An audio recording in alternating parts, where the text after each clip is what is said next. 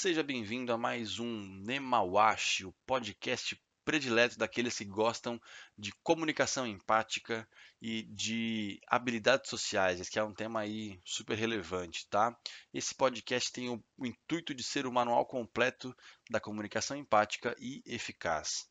No tema de hoje, em continuidade ao que nós já iniciamos sobre abordagem, o tema abordagem, né?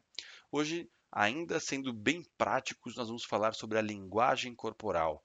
Nossa, William, mas será que para abordar alguém eu preciso de tudo isso? Eu preciso mesmo, igual você falou no último, no último podcast, eu preciso ter uma mentalidade forte, eu preciso desenhar o meu avatar com qualidade, eu preciso é, entender qual é o momento da abordagem, e a, além disso, eu preciso saber qual é a minha linguagem corporal e como iniciar uma conversa? Olha, na minha opinião, sim é evidente que várias pessoas têm diferentes níveis de compreensão, diferentes níveis de habilidades, e pode ser que isso seja intrínseco para você, algo natural. E tá tudo bem, eu espero até que seja, tá? Mas esse conteúdo ele é desenvolvido para pessoas que realmente têm dificuldades com esse tema, tá bom? Então, ainda sobre o tema abordagem, hoje vamos entender como construir uma linguagem corporal de confiança. E por que de confiança? Primeiro, a gente gosta de conversar com quem transmite confiança. Isso é, é algo natural do ser humano. A gente não gosta de se sentir enganado, a gente não gosta de se sentir inseguro, né? Então, quando você é confiável e demonstra se sentir confiante, você de uma certa forma supre uma necessidade básica da pessoa com quem você conversa. Isso é muito legal, tá? Quer saber um pouco mais sobre, sobre esse tipo de conteúdo, né, as necessidades básicas? Você pode procurar no Google sobre Maslow, M-A-S-L-O-W, e pode procurar também pelo, pelas seis necessidades básicas listadas, listadas por Anthony Robbins, que é o maior coach de todos os tempos, tá? Desculpe. Então, uh, confiança. Quando você é confiante, você é firme com quem você é. Você não tem dúvidas sobre quem você é.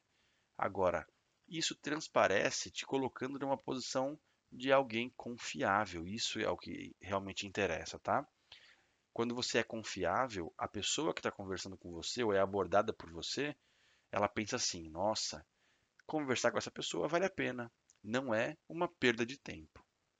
Cara, se você consegue transmitir esse tipo de confiança, beleza, a tua abordagem foi de sucesso, tá? Uma coisa que pouca gente explora e é algo real é a extravagância. Mas como assim, né? Roupas extravagantes, é, gestos extravagantes, é isso, William? Não, a extravagância nesse ponto não é arrogância, não é prepotência, não é nem insinuação é, a, nível, a nível sexual, né? ficar se insinuando para o outro. Pelo contrário, a extravagância nesse ponto é se demonstrar alguém expansivo.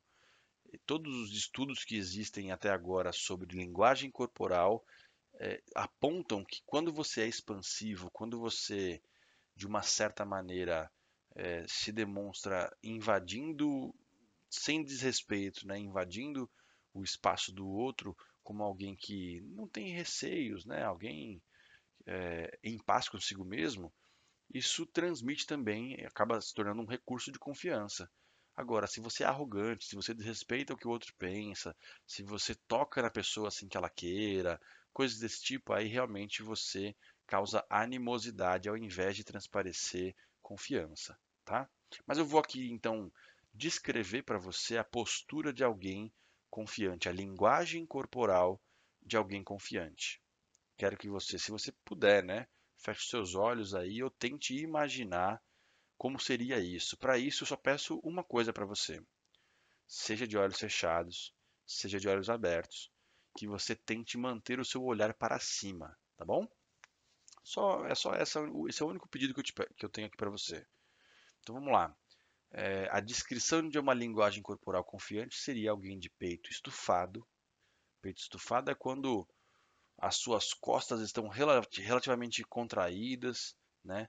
mais aparece o peito para cima e para frente do que a barriga, né?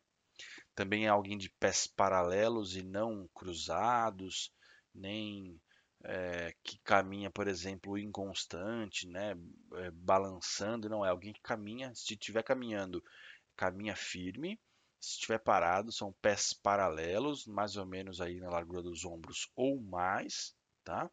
Cabeça na linha do horizonte, como quem não está nem viajando na maionese e olhando para cima, nem está depressivo olhando para baixo, alguém com a cabeça na linha do horizonte. Gestos, seja com as mãos ou com o resto do corpo, gestos bem leves e tranquilos, sem movimentos grosseiros, abruptos. Né? Braços sem tensão muscular, ou seja, você não está inseguro de nada. A gente costuma ficar tenso quando a gente está inseguro. Então, são braços sem tensão muscular e descolados da costela. Né? Ou seja, quando a gente está com o braço coladinho na costela, dá a entender que tem alguma coisa que está fazendo com que a gente se sinta inseguro. Mãos sempre aparentes, ou seja, nada de mão no bolso, mão na bunda, sempre mão aparente, gesticulando com os dedos descolados, né? Especialmente mostrando aí as palmas das mãos. Se você ainda conseguir lembrar de todos esses detalhes, gestos das mãos sempre positivos entre a barriga e a garganta, é uma altura média ali da linha do coração, porque esse tipo de gesto transparece confiança. É, nos estudos que têm relação, com, tem relação à linguagem corporal, à linguagem que é, o nosso corpo assume mediante alguns estímulos emocionais, né? As pessoas que colocam as mãos para trás, ou uma mão escondendo a outra, ou uma mão movimentando demais, tocando demais a outra mão, escondendo as palmas, esse tipo de comportamento sugere que você tem algo a esconder. E se você tem algo a esconder, você não é confiável. Isso, inclusive, vem dos nossos ancestrais. Imagina que lá nos primórdios, nos tempos das cavernas, no tempo das cavernas, você ou o seu, o seu bando dependiam muito de estímulo de, de, de atenção para não morrer, né? Se tivesse um leão, você tinha que ficar em alerta rapidinho para não morrer na boca do leão. Se tivesse entrando na água, você tinha que ficar super alerta para que os peixes não te, te comessem, né? Se tivesse, por exemplo, piranhas e tal, ou até mesmo para que você não morresse na boca de um tubarão. Então você ficava sempre alerta. E a nível de tribos, né? A nível de, de civilizações, para que você de alguma maneira tivesse uma relevância no grupo, existiam muitos atritos de confronto físico mesmo. Então, mostrar as suas mãos demonstrava que você não estava armado, você não tinha uma pedra, um, um pedaço de pau. E a mão tem esse símbolo de. O demonstrar as mãos tem esse símbolo de cordialidade, esse símbolo de trégua. Então, quando você mostra as palmas das mãos, você mostra que não tem nada a esconder. Então, tem toda uma, uma ancestralidade que não é conceitual isso está registrado no nosso DNA, velho. Está registrado na nossa é, informação celular, tá? Então, independente do acreditar ou não, isso é o que é. Então, quando você pensa em linguagem corporal, você não está simplesmente comunicando uma ideia, né? Ah, eu, eu quero abordar essa pessoa. Não, você está também se dispondo às interpretações que ela vai fazer do que você comunica. E muitas dessas interpretações não estão num nível de raciocínio lógico, né? como é o caso dessa. Mostrar as mãos não é algo lógico. É evidente que você não teria uma, um pedaço de pedra, um de pedaço de pau para atacar alguém, né? numa situação de abordagem. Mas o fato de você mostrar as mãos vazias, dedos bem abertos, as palmas das mãos, é, a nível de compreensão emocional, é um sinal de trégua para a pessoa e isso causa nela abertura para conversar com você. Aliás, vamos falar sobre sinais de abertura. Você já deve ter percebido que quando alguém está desconfortável, vamos dar o exemplo das mulheres que usam bolsa, por exemplo. Se você está conversando com ela e ela botou a bolsa na frente, interrompendo aí uma, uma comunicação entre você e ela, a bolsa na frente do peito, a bolsa na frente da barriga, ela está insegura com o que ela está conversando com você, ou com o seu assunto, ou com a situação em que vocês se encontram. Vou dar um exemplo. Você está conversando dentro da empresa, num lugar completamente seguro, e aí a mulher que está conversando com você coloca a bolsa na frente. Ela está insegura, provavelmente, com o que você está falando ou com o julgamento de alguém que está ao redor. Mas, se essa conversa fosse na rua, no meio de uma avenida movimentada, e enquanto ela conversa com você, ela pega a bolsa e coloca na frente, ela pode simplesmente estar com receio de um assalto, de, uma, de um furto. Tá? Então, esse é um sinal, por exemplo, de insegurança. Essa interrupção entre mim e você, entre o outro e você, tá? E esse seria um sinal de fechamento, não um sinal de abertura.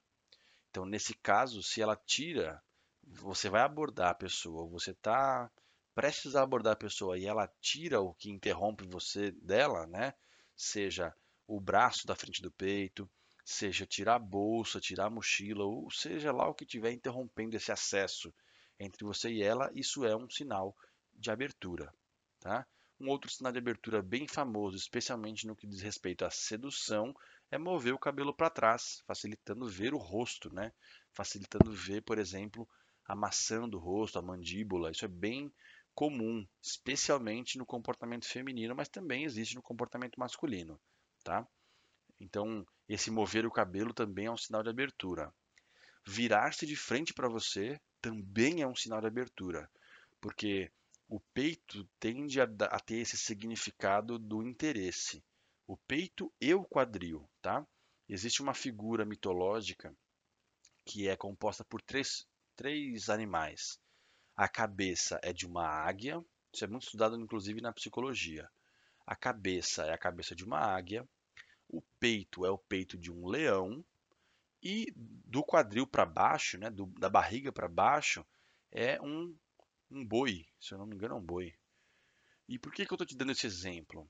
É, quando eu viro a minha cabeça, né, quando eu me volto, volto só a minha cabeça para a sua direção, eu estou ligeiramente interessado ou no que você está fazendo ou falando, e eu estou interessado intelectualmente naquilo que está acontecendo com você, tá?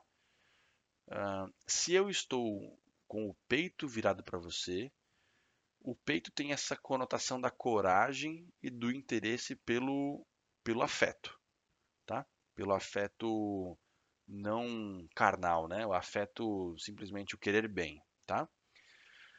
E o, a, a parte do quadril, a parte do boi, ela tem essa conotação sexual, conotação de desejo.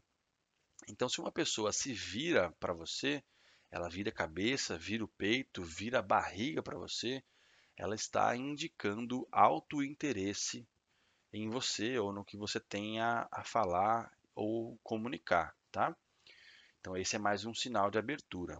Interessante ainda sobre essa questão da águia, do leão e do, do boi, é, muito comum no comportamento masculino os homens colocarem as mãos, até as mulheres, tá? Mas é mais os homens que fazem, colocar as mãos no bolso com os dedos apontando para a genital.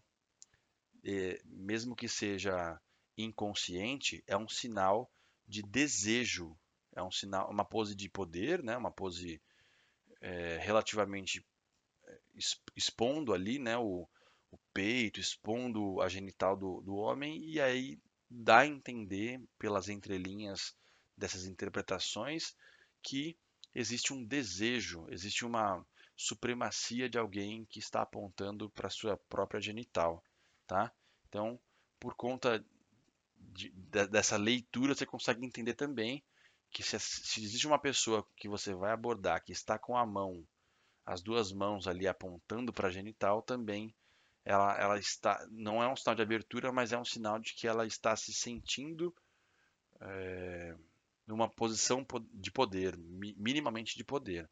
Pode ser uma supremacia por hierarquia de trabalho, ou hierarquia familiar, ou seja lá por qualquer motivo que a faça se sentir como alguém acima dos demais, tá? Ainda como sinal de abertura, é, a pessoa se demonstrar livre de tensão, relaxado, tranquilo, né? Aquela expressão facial neutra ou até mesmo de alegria. E você fala, William, talvez eu não saiba muito bem diferenciar uma, uma expressão neutra de uma expressão de alegria. Então eu quero que você pense em todas as pessoas que você já viu ou que você imagina que seja uma expressão de medo. O olho arregalado, a boca sem a boca livre de tensão ou tensionada para trás, né? Ou nojo, que é quando tem aquela enrugadinha no nariz, né? Um movimento com a bochecha meio que complementando ali aquela aquela enrugada que deu no nariz, ou uma expressão de raiva mesmo, as sobrancelhas, a contração dos lábios, né? Você viu a diferença grande entre uma e outra? Agora pensa na de alegria, né? O olhar um pouco diferente, aberto também, mas não arregalado igual do do medo. O movimento da bochecha, da boca ali para simular um, um, sorriso. Muito bem, uma, uma expressão neutra então seria o diferente desses quatro, seria a ausência ali de qualquer tipo de contração de músculos da face, né? seja da região dos olhos, da boca, das bochechas, né? isso seria uma expressão neutra. Então, é, um sinal de abertura seria essa pessoa estar numa, numa posição facial, né? numa expressão facial neutra, ou adotando ali uma expressão de alegria. Isso seria sim um sinal de abertura, tá bom? Agora, tudo isso que eu falei são sinais de abertura corporais, sinais corporais de abertura. Só que também existem sinais verbais, tá? Então você tem, é, sabe quando a, a, eu dei aqueles exemplos de, de tipos de abordagem? Uma abordagem que inicia do zero é mais fácil você se guiar pelos sinais de abertura corporais, tá? Agora, é um, é um, um tipo de abordagem numa conversa que você caiu de paraquedas, por exemplo uma abordagem numa, numa situação dessa, é importante que você é, perceba se a pessoa está sempre tentando te inserir no assunto. Se ela está tentando te inserir no assunto, isso é um super sinal de abertura. Se ela vive perguntando recorrentemente sua opinião nesse momento aí de socialização, seja é, só entre você e ela ou entre você e um grupo, também é um sinal verbal de abertura, tá? Então, Fica guarda com carinho todo esse conteúdo, se for necessário, volta, ouve de novo, porque essa parte é super relevante para uma boa abordagem, tá? A sua linguagem corporal e os sinais de abertura. Agora, como que a gente inicia então uma abordagem, né? Primeiro, primeiro ponto que eu acho importante você focar. E eu realmente bati nessa tecla várias vezes durante esse podcast e o podcast anterior. Primeiro, agir com tranquilidade. Isso realmente transmite segurança, tá? Nada de alterar o seu, o seu padrão de comportamento que era confiante antes de iniciar a abordagem para um comportamento inseguro, né? Aquele comportamento inseguro com a fala rápida, uma fala mais aguda, movimentos rápidos e meio grosseiros, né? Gestos de desconforto, como coçar a nuca, cruzar os braços ou qualquer coisa parecida, é importante você evitar, tá? Então, é, esse padrão de comportamento confiante que foi iniciado antes da abordagem tem que se manter durante toda, pelo menos aqueles 15, 20, no máximo 30 segundos de abordagem. Depois dali é só conduzir a situação, tá? Para uma boa abordagem é importante que você faça perguntas abertas. Por que isso? E o que, que é pergunta aberta? Uh, é importante que você não inicie um, um bate-papo já é, dando recursos para a pessoa encerrar. Se você iniciou esse bate-papo dando recursos para ela encerrar o bate-papo, aí então não tem muito sucesso a sua abordagem, não tem como isso se transformar em algo positivo e ser é, realizador né, dentro daquilo que você se propõe a, cons a conseguir com a abordagem. Então, o que seria uma pergunta aberta? Eu vou te mostrar uma coisa. É, pensa que eu vou iniciar uma conversa com você e vou, eu vou perguntar assim: Você está gostando do dia de hoje? Aí a pessoa vai falar: Não. Se ela falar um não, essa foi uma resposta direta, não foi? Não teve muito como ela explorar uma resposta. Agora, se eu tivesse perguntado assim, caramba, hoje o dia está bem interessante, né? O que, que você mais está tá gostando do dia de hoje? O que você mais está gostando do dia de hoje me dá a, um, um leque de respostas gigantesco.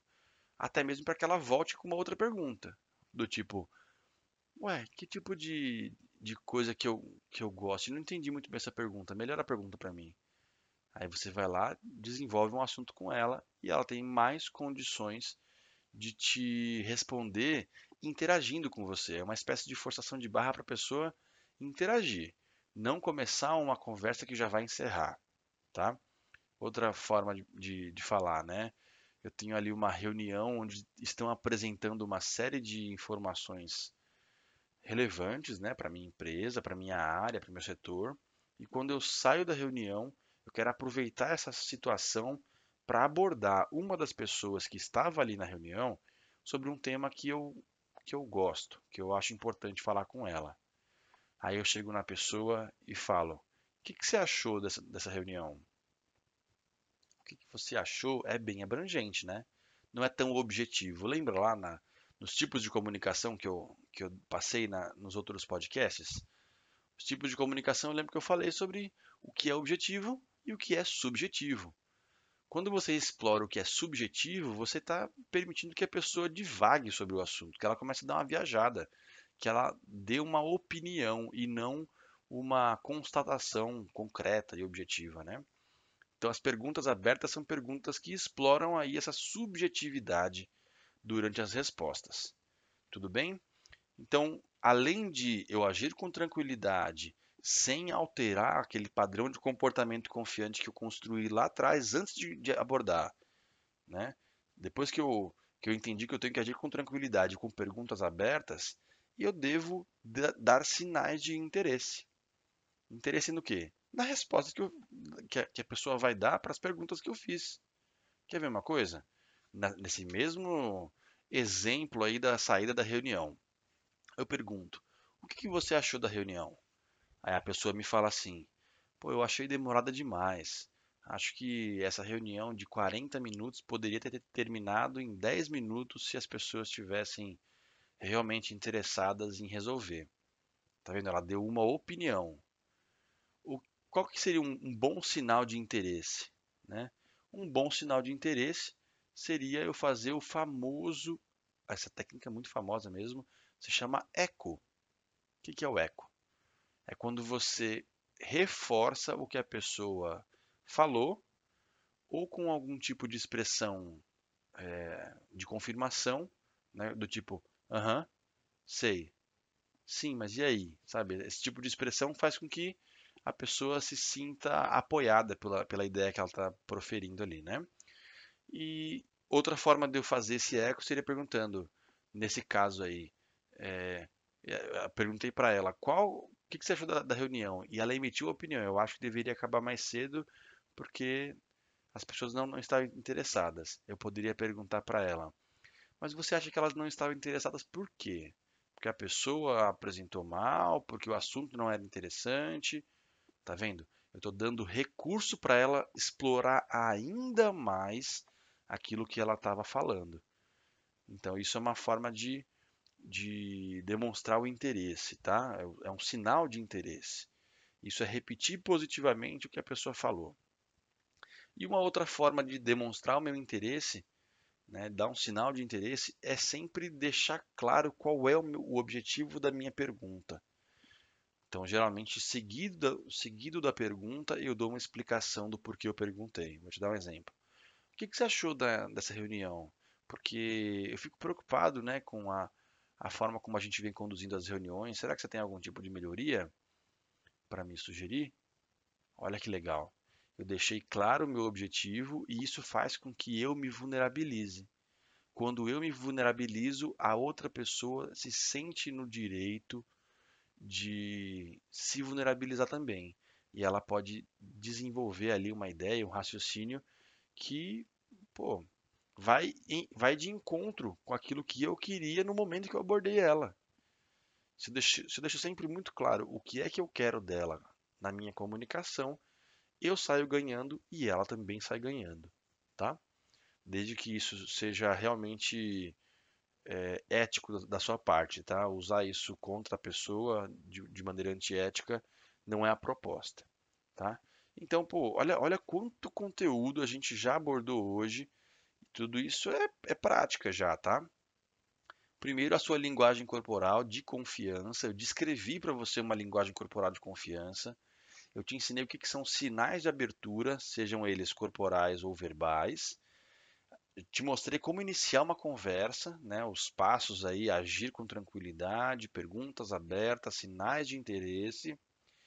E eu quero saber de você.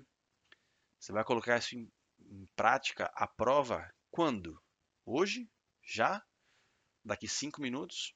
Então eu tenho uma missão para você. Eu tenho, a missão é compartilhar comigo lá no meu Instagram como você se saiu colocando esses, essas técnicas em prática. Tá? A técnica do eco, a técnica dos sinais de abertura, é, as técnicas de perguntas abertas, que foi é, é realmente muito poderoso isso.